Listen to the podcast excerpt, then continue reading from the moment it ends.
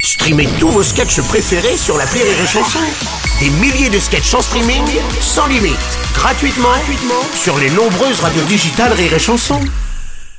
Les Robles News. Breaking news.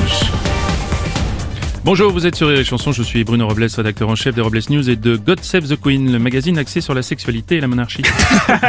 Bonjour, je suis Aurélie Philippon et parfois je me sens comme la musique dans les films de cul. Je suis là mais personne m'écoute.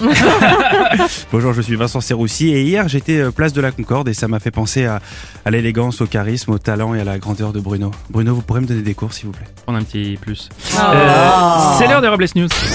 Les Robles News.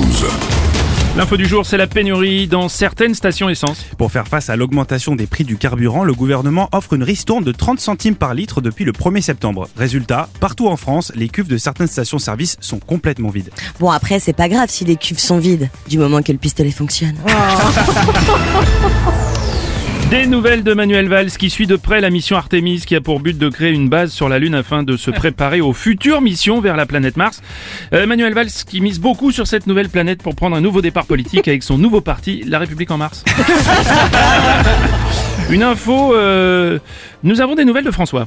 Et dans la Meuse, euh, un retraité enchaîne les constructions en allumettes. Après la Tour Eiffel et l'Arc de Triomphe, il vient d'achever le village d'Astérix. Suite à cette information, le retraité a été sollicité à de nombreuses reprises pour parler de sa passion lors de dîners La organisés. Tour Eiffel, entièrement faite avec des allumettes, 346 422 exactement. Merci Pignon. On va terminer avec une info patate. La ville de Fontenay a organisé son traditionnel concours de pommes de terre, la Belle de Fontenay. Le principe de ce concours étant de récolter la plus grosse pomme de terre.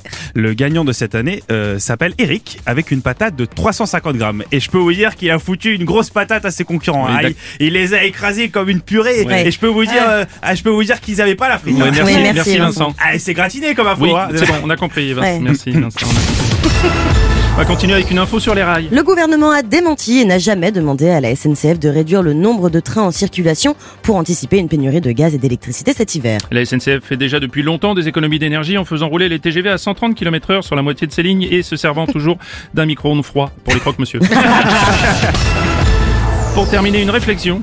Un des avantages à être célibataire, c'est quand tu rentres de soirée un peu éméché. Seule la serrure te pose des problèmes. Merci d'avoir suivi les Robles News et n'oubliez pas... Rire et chanson. Deux points. Désinformez-vous Point. Les Robles News. Sur Rire et Chanson.